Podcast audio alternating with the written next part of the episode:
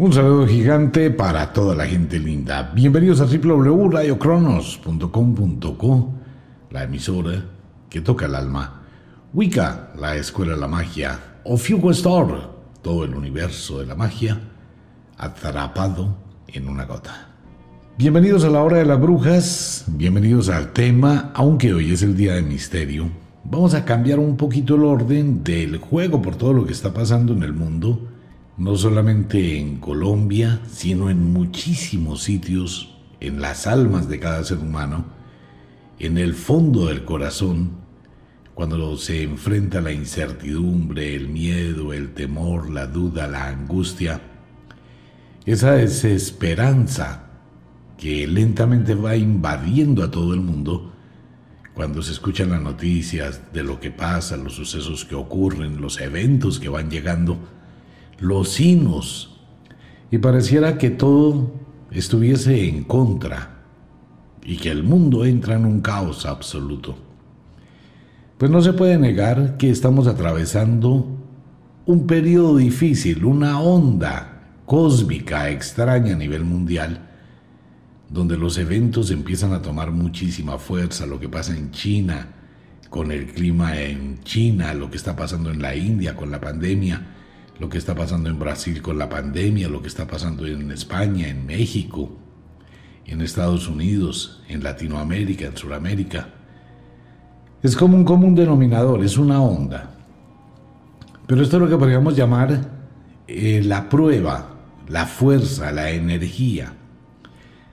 Hace un año estábamos aterrados, asustados, temerosos, en cuarentena, encerrados, ante lo desconocido que era el virus. Y llega el caos, ¿no? Pero no nos damos cuenta que al igual que el acero, para que sea el acero perfecto, bien templado, hay que someterlo a la prueba del fuego muchas veces. Esto está demostrando no la debilidad del alma humana, sino la grandeza esa grandeza y ese poder del alma humana, esa fuerza descomunal que no obedece a ningún Dios, que no obedece a nada externo, que no obedece a ningún sentido fuera de cada ser humano. Es la grandeza de su alma, en lugar de ver el panorama negro de lo que sucede hoy. Hay que mirar esa gran fortaleza interior que usted posee Atravesamos una serie de penurias. Hemos atravesado, nos han probado, nos están templando espiritualmente. En los últimos 10 años hemos venido viviendo una serie de caos.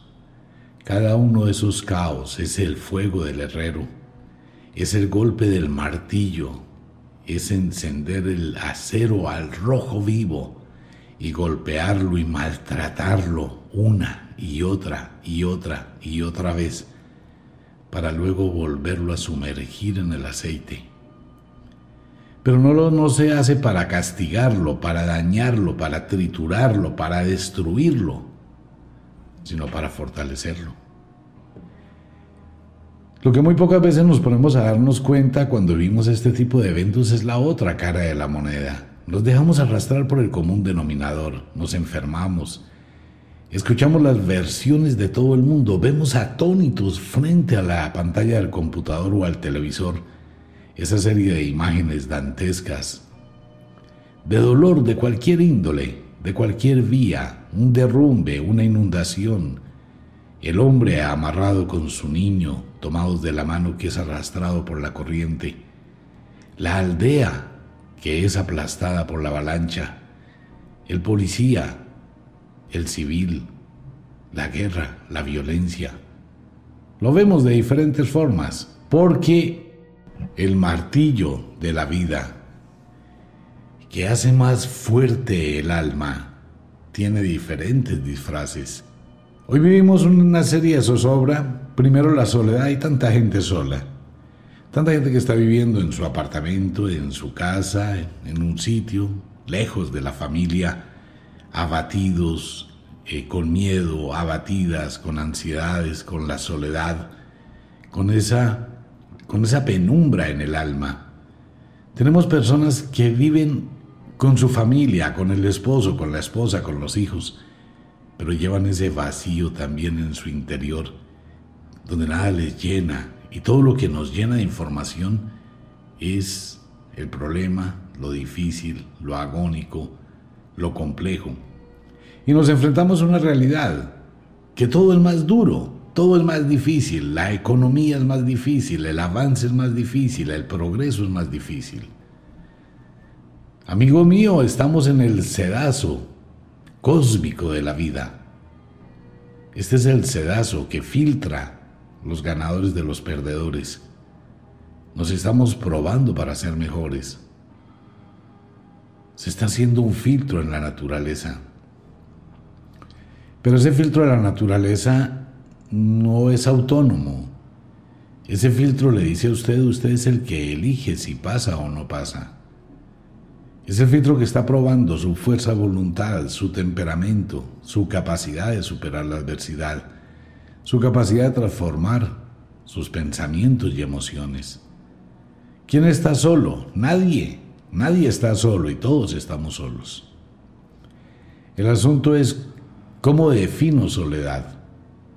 El escritor, el artista, el inspirador, el pintor, aquel que quiere crear una obra desde su pensamiento, quiere estar solo con las musas para encontrar la inspiración y se aleja del mundo y se refugia en su soledad creativa pero aquel que está rodeado de mucha gente y en su alma hay un vacío, acepta la soledad como un castigo que lo lleva a ese lugar del pozo del alma, en la terraza de esa ausencia de vida. Entonces, ¿qué tenemos? Tenemos que todo depende cómo maneje la situación, como mi forma de ver la vida tenga una perspectiva diferente. Si usted quiere estar acompañado por un millón de personas, podrá estar acompañado de 10 mil millones de personas, pero va a estar solo en su alma, en su mente. Siempre va a estar solo consigo mismo. La compañía solo es física, no mental y menos espiritual. ¿Que hay problemas? Claro, y qué chévere que haya problemas. ¿Por qué nos dan miedo los problemas? ¿Por qué le tenemos miedo a enfrentar los problemas?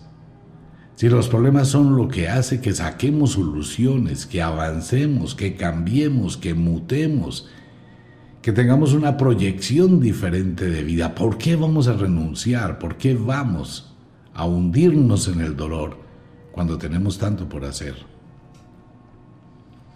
¿Que el mundo está mal? No, el mundo está exactamente como debe estar. ¿Y que van a venir más problemas? Muchísimos y prepárese. De pronto cuando comento este tema mucha gente critica a través de las páginas, ay, deje de hablar, que usted a toda hora es mostrando que todo va en problemas, eso no sé qué, creando zozobra. No, es preparación. Esto no acaba. Esto hasta ahora es el inicio de los cambios y de las mutaciones. Esto es el comienzo. Tenemos una vida. Y tenemos un espíritu tan gigante, tan especial, tan increíble, que nos van a poner más pruebas cada día. Pero por favor, ¿cuántas pruebas ha vencido en un año? Usted está vivo hoy. Ha avanzado un año, atravesó una crisis muy difícil, muy compleja todavía no llega el amanecer. Y si se da cuenta, lo que está pasando en el mundo es muy bueno. Todo lo que está pasando, que estamos a punto de una guerra entre China, Rusia, Estados Unidos, en el mar de China, que estamos cerca de una guerra entre Ucrania, Estados Unidos, Rusia, en Siria, en Israel, en Colombia, Venezuela. Bueno, tenemos muchos puntos que estamos cerca de un conflicto bélico que vamos a tener terremotos, mal tiempo, tormentas, huracanes, tornados, destrucción, erupciones volcánicas, de todo eso va a venir en el menú del martillo de la vida. Pero son las mismas cosas que vinieron el año pasado, y en el 2011, y en el 2010, y en 1700, y en 1300, y hace 2000 años. porque es normal que pase, porque el mundo marcha exactamente como debe. Hoy no vamos a quedarnos contemplando la cantidad de la época de la peste en Europa, que fue peor, las guerras romanas, que fueron violentísimas, las persecuciones. Toda la vida hemos vivido esto. Y siempre lo vamos a tener porque este es el mundo donde probamos el temple del Espíritu. Porque este es el mundo donde nos hacemos, nos forjamos, donde sacamos la fuerza de ese interior. Vivimos situaciones difíciles, pues usted las puede convertir en fáciles, en difíciles o imposibles. ¿De qué depende? De que sea realista. El mundo va a seguir cambiando porque tiene que modificarse para encontrarse. La única forma de lograr un equilibrio de bienestar y de avance que perdure en el tiempo es a través de la experimentación y es a través de ir fallando muchísimas veces, de ir descubriendo los caminos equivocados para evitarlos pero solo sabemos que un camino es equivocado cuando lo caminamos. Y es lo que hace el mundo. Si el mundo tuviese el conocimiento perpetuo de la sabiduría, pues nadie cometería un error tratando de colocar esa balanza en el equilibrio donde todo el mundo esté contento y esté bien. Y eso no pasa solamente en un país, pasa en todos. No pasa en una casa, pasa en todas. No pasa en una vida, pasa en todas, en lo micro y en lo macro. Entonces lo único que tratamos es de ir quitando y ir colocando, ir agregando, ir quitando, para ir colocando esa estabilidad. Pero va a depender de lo que haya en el corazón de cada cual. Si usted quiere convertir esta temporada y estos días y estas fechas en una tragedia para su vida y llenarse de una zozobra innecesaria, sin ignorar la realidad, pues puede hacerlo. O también puede ver en la misma realidad que todo es un proceso generador de cambios, que es a raíz de este tipo de situaciones que se encuentran respuestas objetivas para el beneficio de uno y de todos. Un presidente no sabe hasta dónde está haciendo las cosas bien hasta que el pueblo se lo dice. Entonces hay que modificar y a veces la terquedad no permite que sea rápido, pero igual va a pasar. No hay ningún presidente que sea eterno. Los pueblos son perpetuos y son eternos.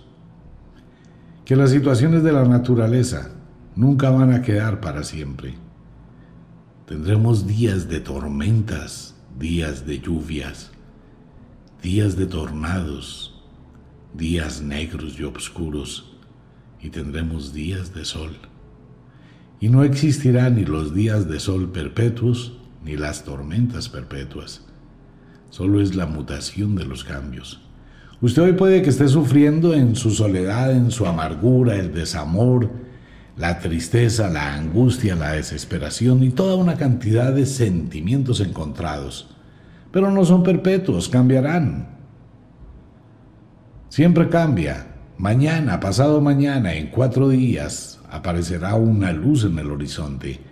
Volverá a sonreír, volverá a sentir y querrá vivir. Pero hay que aprender a atravesar la tormenta.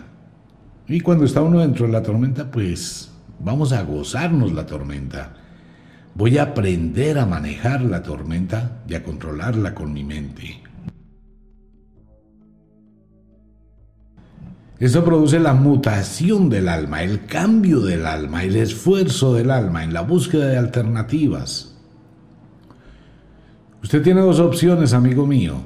La primera es quedarse quieto y hundirse en su dolor, llevar su alma a la mazmorra de su existencia, en lo más profundo, en la cloaca del espíritu, y encerrarla en el sufrimiento, en la autolástima, en la resignación, en la desgracia, en la tragedia, en la desdicha dedicarse a sufrir, a llorar, a esconderse en un rincón, a tratar de confundirse con las sombras. Esa es una opción. Pero esa es la opción fácil. Esconderse, encerrarse. Asumir que todo lo que está pasando es un castigo. Llegar a tener la concepción que usted no merece nada en la vida y que solamente va a seguir viviendo en el sufrimiento y la decadencia. Pues si usted quiere, hágalo. Que porque vive solo, hágalo. Que porque no tiene una pareja, hágalo, que porque tiene plata, que porque no tiene plata, que porque tiene salud, que porque no tiene salud, usted siempre va a encontrar la justificación exacta para poder aceptar su miseria, si eso quiere hacer. Es que vivo en un apartamento solito, ajá, y no es que estoy viviendo en un apartamento solita, ajá, y todos vivimos solos. No es que quiera una pareja, pues déle el tiempo a que la pareja llegue. Pero las parejas vendrán y se irán. Aprenda a vivir con o sin. Mientras tiene un tiempo en la soledad, por eso dice una vieja bruja muy antigua, que afortunados aquellos que están solos, porque no saben cuánto tiempo poseen para crecer.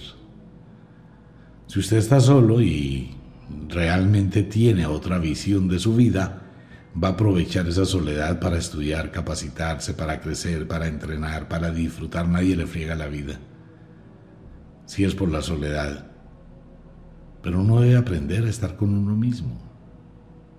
Pero si es una soledad destructiva para llenarse de dolor, de nostalgia, pues así esté acompañado de mil personas, su mente va a estar allá en la cloaca del espíritu y por más que esté con alguien será infeliz. Entonces tenemos la opción, ¿no? Número uno, de la autolástima, del encierro, de convertir todo lo que está pasando en una tormenta implacable y no salir de ella. Es su libertad. O también tiene la libertad de levantarse, transformar la situación, darse cuenta que lo que está pasando, entre comillas, es normal entonces alguien puede decir, pero ¿cómo es normal que ocurran tantas cosas en el mundo? Claro, es normal, porque es, claro, es normal, porque hay un conflicto entre dos partes. Y los conflictos siempre van a existir en toda la naturaleza, en todas las especies, en absolutamente todos. Las hormigas se arman, se organizan en ejércitos, suenan los redobles, la caja, las trompetas, se alistan para la guerra y atraviesan el campo en búsqueda de las termitas. Y las termitas se levantan y perciben la presencia del enemigo y también se arman y se preparan para la batalla. Y viene la batalla entre las hormigas y las termitas. Y hay muertos de lado y lado, pero nadie gana porque al final las pocas hormigas que queden deben de irse y al final las termitas que quedan deben reconstruir su nido. Entonces, ¿por qué ocurrió esa guerra? Si no hay un ganador y no hay un premio. Porque la sabia naturaleza tenía que hacerlo para mantener la especie. Y lo que pasa en este mundo, amigo mío, es para mantener la especie, la especie humana. No tenemos el conocimiento, tenemos un conocimiento supremamente precario, un conocimiento muy pequeño de cómo vivir socialmente. Lo hemos hablado muchas veces en los programas de radio. Este es un planeta virgen, es un planeta todavía explosivo, violento, territorial, es un planeta que ni siquiera se ha dado cuenta que es la esencia para cultivar el cosmos. Y todavía vivimos en los mismos conflictos de la época antigua entre las tribus, porque esto viene desde atrás. Una tribu pelea con otra, la territorialidad. El amor pelea con el otro amor. Un país quiere dominar al otro. La lucha del poder, ¿no? Todavía estamos muy, muy, muy, muy muy verdes en el concepto de la vivencia y mucho menos vamos a tener una vivencia cósmica. Primero tenemos que aprender y estamos aprendiendo. Estamos aprendiendo. A pesar de Platón, Aristóteles, Plutarco, Giordano Bruno y cualquier cantidad de filósofos de la antigüedad que dejaban parámetros para mejorar ¿no? la calidad de la vida de cada ciudadano, a pesar de ello, pues eso no se aplica, eso es teoría, la filosofía es un concepto. El poder es otro y el poder encumbra, el poder lleva, porque estamos viviendo la experiencia. Estamos aprendiendo a darnos cuenta de esos extremos del mundo en absolutamente todo. Estamos en el aprendizaje, por eso el mundo está perfecto. Pero cada situación de esta nos lleva a mejorar, indudablemente, va a ir paso a paso, va a ir lentamente avanzando hacia la mejora, avanzando hacia la estabilidad, avanzando hacia ese estado. Y esto es una lección para todo el mundo, porque es que aquí no se trata de colocar en la pizarra de la vida quiénes son los culpables y quiénes son los ganadores, quiénes son los que hacen bueno y quiénes son los que inducen al mal. No, aquí la gente empieza a ver quién tiene a cada lado la cinta que tira y tensa, siempre buscando su beneficio personal. Es lo que vemos hoy en día. Llámese políticos. Los políticos ¿qué hacen? Cada político trata de, de, tirar para su lado, ser oportunista, tratar de ganar adeptos para tener qué? Poder. Pero es la gente la que ya se está dando cuenta, porque este es un problema que viene desde, por favor, muchísimos años en la antigüedad. Hay que leer un poquito de dónde nace todo esto. nos vamos a dar cuenta que ha sido una constante que ha ido cambiando en el mundo. Y es lo mismo en todo, mire, si es la política es la política, si es en el trabajo es el trabajo, si es en el amor es en el amor, siempre hay dos que cada uno tira para su lado. Ninguno va a decir yo doy el paso, venga, yo voy a renunciar a esto y me voy a unir a usted por el beneficio de los demás. ¿Cuál es? Todavía tenemos ese concepto equivocado. No sabemos usar la estrategia. Si la gente manejara la estrategia de ser mejor, de alcanzar su meta, de luchar por sus ideales, de salirse la cloaca de su espíritu, empezaría a darse cuenta que no tiene necesidad del conflicto ni de competir con el otro. Pero estamos conociendo esa estrategia. El mundo empieza a comprenderlo. Y el mundo empieza a entenderlo y para poder que eso llegue, tenemos que vivir lo que vivimos. No como el castigo ni la tormenta.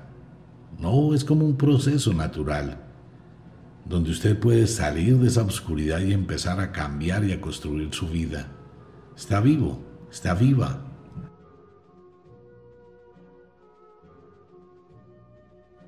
Pero es que eso duele, eso duele tanto como usted quiera. Si aprendemos de esta lección nos damos cuenta que podemos modificar. Mire, la pandemia llevó a que mucha gente hiciera análisis, ¿no?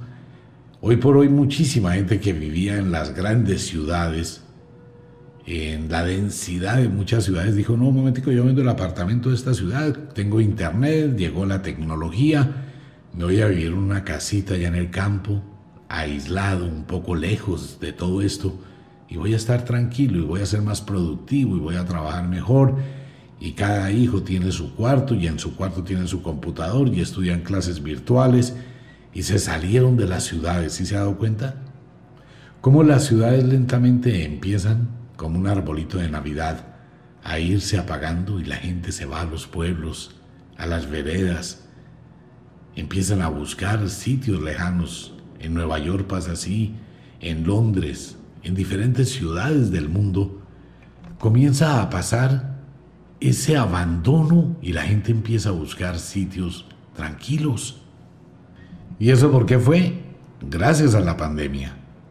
Y gracias a la pandemia mucha gente abrió negocios y gracias a la pandemia se templó el espíritu de muchas personas y gracias a la pandemia al fin esa mujer que llevaba 20 años de esclava logró separarse y hoy es empresaria. Al fin ese hombre renunció a la empresa y empezó a construir su empresa. Entonces necesitamos de este tipo de situaciones para sacar lo mejor de nosotros. Y eso, lo mejor de nosotros está ahí. Y la mejor forma para que esto cambie es exactamente lo que está pasando. Lo que está pasando en este momento en el mundo es exactamente lo que usted necesita para mejorar. Pero depende de que usted quiera mejorarlo, que usted quiera aprovechar esa coyuntura, que usted quiera darse cuenta. Esta onda mundial le está diciendo a la gente, venga, las próximas elecciones presidenciales en todo el planeta Tierra, con el aumento de las redes sociales, con toda esa cantidad de macroinformación que viene de todas partes, ¿no? Eso es muy interesante, esa, esa tarea, ese ejercicio que va a llegar. Y me parece increíble lo que está sucediendo cuando usted entra a las redes sociales y encuentra los que apoyan a A, wow, y los que apoyan a B, wow, los que atacan a A, ¡Wow! Los que atacan a B. ¡Wow! Noticieros, pum, a favor de unos, informativos, a favor de otros, en contra de unos, en contra de otros. ¡Wow! Nos están volviendo locos. Pero ¿qué pasa? ¿Qué es lo interesante de esto? Que es usted el que está tomando partido, que usted ya no es un servil del sistema, se está saliendo de la Matrix. Usted ya puede elegir. No le están imponiendo, está haciendo algo importante, está conociendo. No lo que pasaba hace unos 20 años atrás, cuando nadie conocía y aceptaba el discurso demagógico de un político, o de cualquier persona, o del marido, o de la esposa, o del jefe. Pues antes se le daba credibilidad a la palabra, hoy no, hoy se descubren las mentiras en Internet, hoy se descubren las falsedades en Internet, hoy la gente tiene oportunidad de investigar, entonces eso lleva a un cambio, ¿cuál? Que usted ahora conoce. Entonces ya no va a aceptar la palabrería, la demagogia, ya no va a aceptar el que le está diciendo promesas de amor, porque usted va a investigar quién es en su Facebook, quién, cuál es su pasado, qué dice la gente esa persona. Entonces ya va a empezar a evaluar a la gente por mérito, por actos, por meritocracia. Uno puede escuchar hoy en día una cantidad de gente hablar y decir y dar una cantidad de información y ver una cantidad de respuestas y los que siguen al uno y los que siguen al otro y los comentarios de una y los comentarios de otra y un enredo total, pero ese enredo es perfecto. ¿Por qué? Porque los ganadores no son ellos, los ganadores es usted que está mirando la realidad. Es usted que se está dando cuenta qué está haciendo con su vida. Y es usted el que va a modificar su vida y por ende cada persona va a modificarla y así sucesivamente modificamos un país. Cuando hay conocimiento, ya la gente no se deja convencer de lo que le dicen hace unos años atrás. La gente era devota de Dios y nadie podía hacerlo, digo por experiencia. Nunca se podía tocar un programa de decir Dios no existe porque eso era un caos, ¿no? Uf, eso era una guerra, la cosa más soberbia y por un pelín y lo linchaban a uno. En esa época, estoy hablando de hace 15 años atrás nomás. Pero ¿qué pasó ahora? Que ahora con la información usted conoce y se da cuenta que fue engañado y que Dios no existe. Y empieza usted a decir, venga un momentico, ahora tengo el mando. Ahora tengo el poder de definir qué quiero hacer de mi vida. Hace 15, 18, 20 años atrás le comíamos cuento a toda la gente que hablaba en los medios, los discursos, los comentarios, la gente importante, la gente que tenía el dominio de las masas y le vendía ideas así estuvieran equivocadas y erradas. Entonces la gente aceptaba a ese tipo de personas disfrazadas a las cuales eran la venta de una propaganda de televisión. Y no importaba que fuera a ser el presidente de una república o lo que fuera. Era la venta, ¿no? El negocio de la televisión. y una persona que tenga plata y que pueda comprar antes, ahora no. Los medios, pues los medios venden y venden y venden y encuestas falsas y toda esa vaina para manipular. Hoy no. Hoy puede la gente ver que en una encuesta dicen fulano de tal va punteando con 100 puntos. La gente mira la encuesta y dice, otra vez me están engañando. A la semana siguiente otra encuesta dice que ese fulano va perdiendo y que el otro fulano va ganando. Entonces las mismas encuestadoras se encargaron de qué? De que usted no acepte esa información. Porque la una le vende lo que le conviene y la otra le vende lo que le conviene. Como en todo hay dos extremos, que esa es la parte chévere de esto. Un extremo va a combatir al otro y otro extremo va a combatir al otro. Dos programadoras de televisión, la una defiende a A y la otra defiende a B. Y las dos son mentira. Y es lo que la gente ve. ¿Sí se da cuenta el problema? Entonces el problema que usted vive hoy es exactamente lo mismo, está entre dos extremos. Infelicidad, felicidad, incertidumbre o esperanza. Es usted el que se polariza, es usted el que escucha ya en su mente interior. Si quiere hundirse, húndase. Si quiere convertir esto en un drama, hágalo. Si quiere formar parte de una eh, comedia de dolor y de desgracia y de dicha, pues entre a esa comedia. O si quiere cambiar el telón de su vida y el escenario de su vida, y convertirse a partir de ahora en un guerrero diferente, en no ponerle tanta tiza. Alguien puede decir, pero ¿cómo no se le pone tanta tiza a lo que vemos? Hay una cantidad de muertos. Por favor, muertos hay todos los días. Eso forma parte de ese conflicto. Y tiene su razón de ser. Y tiene su razón, su causa que va a generar causas de cambio en la búsqueda del equilibrio. Es la única forma. No existe otra, porque si ese tipo de cosas no pasan, no van a existir los cambios que se deben tomar para modificar que eso no vuelva a pasar. Mire, eh, mi afición son los aviones. En la aviación, todos los entes de investigación aeroespacial, de desastres aéreos, todos, todos los grupos que investigan desastres aéreos, tienen cierto morbo escondido. Y todas las empresas aéreas, fabricantes de aviones de transporte, de mirar qué pasa. Pero ese no es un morbo destructivo, ni movido por el entusiasmo. Al contrario, es movido por la perfección de la seguridad. Y ellos dicen, entre más eventos ocurran, vamos a tener una aviación más segura. Y es lo que hemos visto en los últimos años. Pero esa aviación tan segura lo es ¿por qué?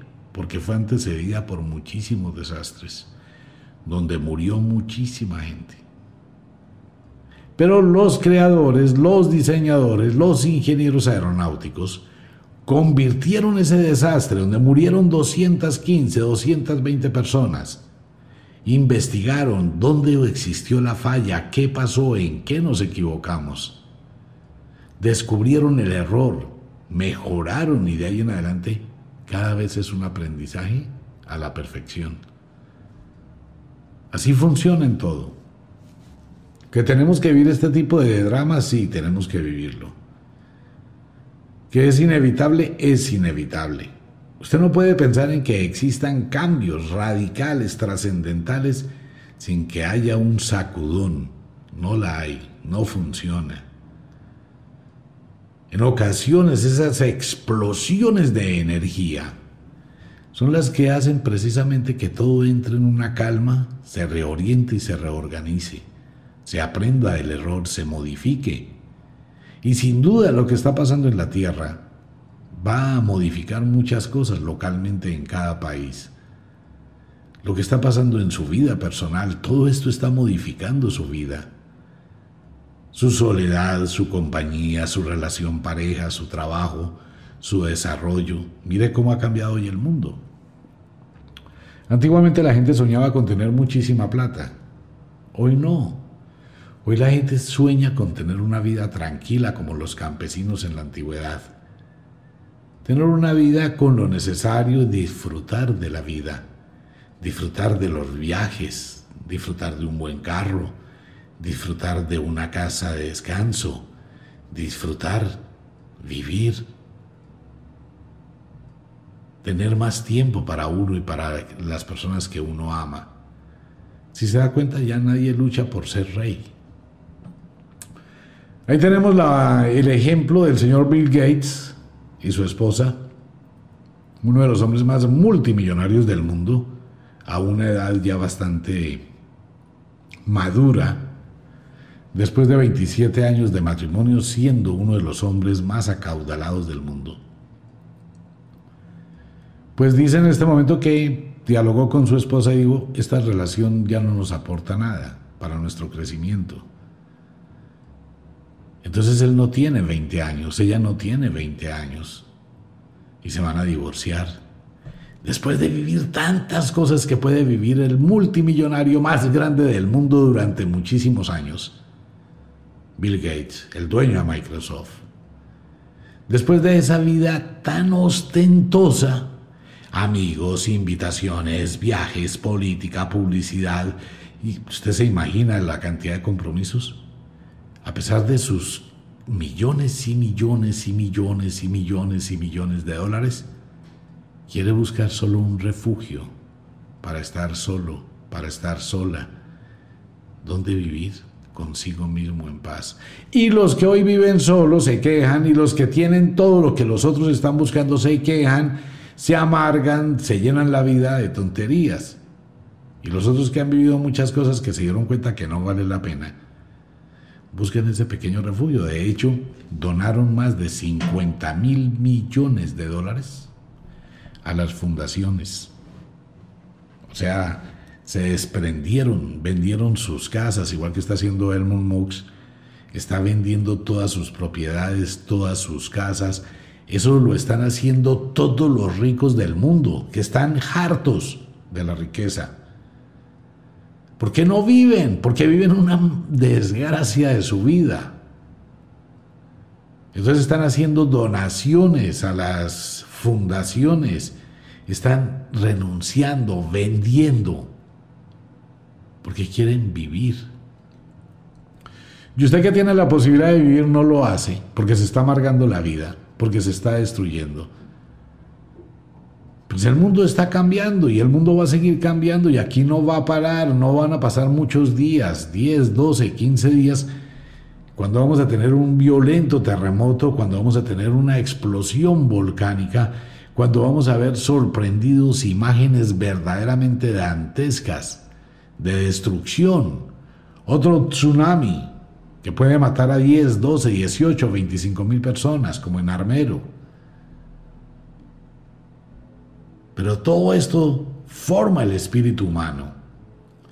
Estamos aquí para ganar, para vivir, para aprender, para modificar y para ser parte del cambio. Estamos viviendo un mundo ilusorio, porque nada de lo que pasa es real.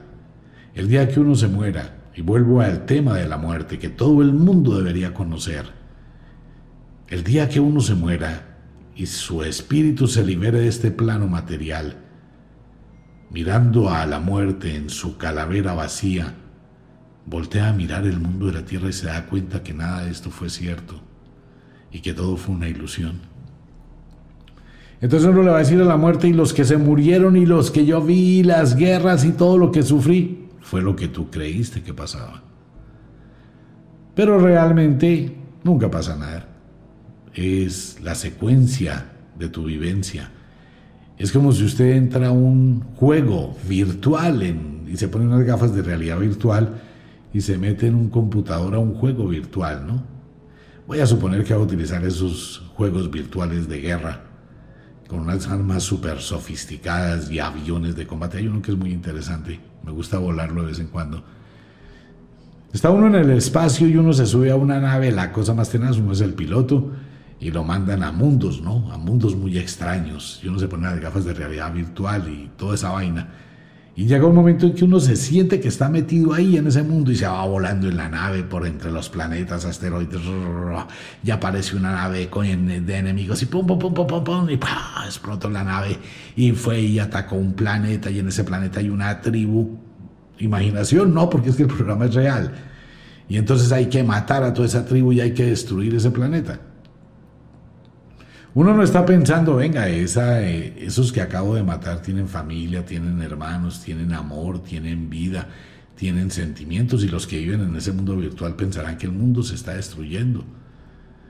Y después cuando uno ya está cansado, al rato, ah, me, cansé, me salgo del programa, me doy cuenta que todo eso era mentira, era una, una invención, ¿no? Más o menos es lo mismo cuando uno se muere, pero multiplicado por la vida. Se da uno cuenta que era un juego.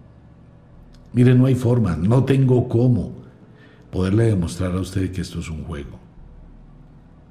No hay forma más que las palabras y que de pronto usted se dé cuenta del gran poder que tiene en su imaginación y en su mente y lo que siente en su espíritu. No hay otra forma. Y que mire todo lo que ha pasado, todo lo que usted ha sobrepasado. El llanto de hace un año, el miedo de hace un año, la incertidumbre de hace un año. La sobrepasó. ¿Cuántos amores ha tenido en su vida que han llegado y se han ido y vendrán más? ¿Cómo ha progresado? ¿Cómo ha terminado una carrera, una tarea, un logro de su existencia paso a paso? Pero realmente no hay nada. Es una ilusión momentánea. Conozco personas que se graduaron hace 20 años atrás y hoy ni siquiera sienten eso. No saben en qué momento pasaron 5 años de universidad. El tiempo ha pasado. ¿Cuánto hace que tenía 14 años? ¿Cuándo fue su primera menstruación? ¿Cuándo perdió la virginidad? ¿Cuál fue su primer beso? ¿Sí ve que ni siquiera puede existir ese, esa concepción mental de la realidad? Porque todo esto es un juego. Entonces va a depender el, lo que usted haga en este juego. Quiere destruirse, destruyase. Al único que le va a importar es a usted. Y a la única que le va a importar es a usted. ¿Quiere ser un guerrero? Entonces levántese a partir de este momento. ¿Y que está pasando cosas en el mundo? Sí, van a seguir pasando. Y si me tocan, pues van a probarme mucho más. Me voy a levantar sobre la adversidad. Me voy a levantar sobre el poder y voy a usar las estrategias. Cada persona nace para hacer lo que quiera. Entonces tenemos hoy una juventud que pelea por los cambios. Magnífica esa juventud que trae ese espíritu guerrero y que busca esa pelea por el cambio y que busca esa reorientación. Tenemos personas más adultas que tienen la experiencia y guían a esa transformación y a ese cambio. Qué bien por la gente que aporta. Cada cual da un pedacito de lo que tiene. ¿Para qué? Para que el mundo mejore, para que el mundo cambie, para que el mundo avance. La experiencia acumulativa a nivel mental, la fuerza del espíritu para enfrentar la adversidad y buscar esos cambios. Cuando hay marchas, cuando hay situaciones, cuando hay gente, esa gente forma un común denominador por el beneficio de todos. Cuando hay la restricción y hay el que quiere frenar y causar daño, va a hacerlo para presionarlos a todos. Si se da cuenta el conflicto, es lo mismo que pasa en una relación pareja. Mire, cualquier cosa que estoy diciendo relacionada con la realidad es la realidad absoluta de todo, vista en diferentes ángulos. Porque igual pasa en la política, Igual pasa en el amor, igual pasa en las empresas, igual pasa en el trabajo, igual pasa en la vida de cada ser humano. Igual. Los hijos que vienen son los que muestran el cambio. El hijo rebelde muestra el cambio. La hija rebelde, la hija inquieta, la hija aventurera muestra el cambio. Y eso pasa en absolutamente todo, porque es un ciclo normal de la naturaleza. Ese ciclo que nos indica que estamos saliendo del nivel de primaria para entrar a la madurez. Esa madurez cósmica, porque el mundo lo requiere, el mundo ya no quiere más guerras. Al mundo no le sirven las guerras cuando el planeta está a punto de colapsar. El mundo debe integrarse en la búsqueda y la conquista del cosmos. Y hacia allá vamos. Entonces el mundo se va a dar cuenta que ya no vale la pena seguir peleando entre nosotros cuando podemos alcanzar el premio que es el universo. Si se da cuenta la proporción, ya no nos miramos entre nosotros, ahora miramos las estrellas. Espérese que dentro de un poquito de tiempo, fuera de las señales que aparecen en el cielo, cuando la próxima nave transporte seres humanos fuera ya de la órbita de la Tierra y de la órbita de la Luna, cuando estemos mirando por la televisión la primera oportunidad de abrir esa puerta gigantesca al universo, nos vamos a dar cuenta que todo esto que está pasando hoy se necesitaba para que el mundo se integre, para que el mundo se una en un proyecto humano de mantener la vida en el cosmos. Entonces va a depender de este momento cómo maneje su, su micromundo su vida personal, su trabajo, sus situaciones personales, cualesquiera que éstas sean. Las dificultades que aparentemente tiene son un reto, un desafío para cambiarlas. Todo esto es parte del cambio. Asúmalo. Sálgase de la cloaca del espíritu. No le dé tanta trascendencia. Que si alguien se fue, no es quien se va, es de lo que usted se salva. Grábese eso en la cabecita que si algo está pasando es porque algo mejor viene, que si algo se perdió, algo va a cambiar. Utilice su magia, utilice su poder. Es un poder transformador. En la próxima luna llena todo esto habrá pasado. Muchísimas cosas habrán pasado en tan solo 21 días, 22 días. Todo esto va a cambiar. Y existirán cambios muchísimos. Y lentamente todo va a transitar de un sitio a otro, de un sitio a otro, de un sitio a otro, y los cambios se van dando paulatinamente. Pues bien, ese era el tema de hoy, el poder del espíritu, el poder de la fuerza humana, el poder de la energía para superar la adversidad, dependerá única y exclusivamente de usted, de nadie más. Si se quiere hundir, hágalo, es su libertad. Si quiere luchar, hágalo, es su libertad. Y esto es lo que vale la pena. Vencerse, dominarse, no ponerle tanta tiza. La experiencia maravillosa de estar vivo. Cuando se da uno cuenta que esta, este episodio valía tanto la pena cuando esté muerto? Cuando esté muerto y se dé cuenta de toda la verdad, es que esto es lo más risible. Hablando algún día con la muerte, la muerte solía decir, podrás contar todo lo que quieras. La gente va a seguir aferrada a su dolor antes de pensar que el dolor no existe. Eso dice la muerte y es real. Así, no importa si usted lo acepta o no. La gente vive aferrada a un dolor que no existe. Pero cuando se mueren, y se dan cuenta de todas las opciones que tenían y de todo lo que pudieron haber hecho cuando se salen de la película. Eso era así, sí era así, dirá la muerte. ¿Puedo volver? No. Por eso le digo, un segundo después de que usted esté muerto, lo primero que va a recordar es estos programas. Ahí es donde usted va a decir, vamos a ver si lo que decían era cierto y ahí se va a dar cuenta de que todo no era una ilusión. Sí, pero ya que ahí no puede hacer nada. Nada. Nada, porque es una visión, es la última visión de lo que usted vivió en este mundo. Y se va a dar cuenta que pudo haber hecho mucho más si se propusiera hacerlo. Y después cuando se da cuenta que desperdició el tiempo, por eso dice la flaca, no es lo que hiciste en el mundo lo que pesará en el otro mundo. Es lo que pudiendo dejaste de hacer, vivir. Por eso, amigo mío, viva intensamente.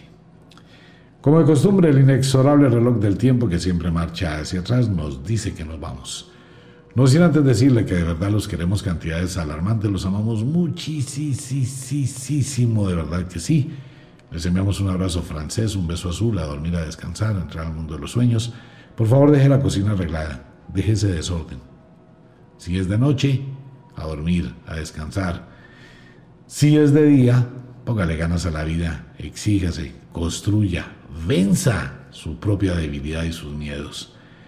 Mario, en la ciudad de Bogotá. Señor, muchísimas gracias. Un abrazo para todo el mundo. Nos vemos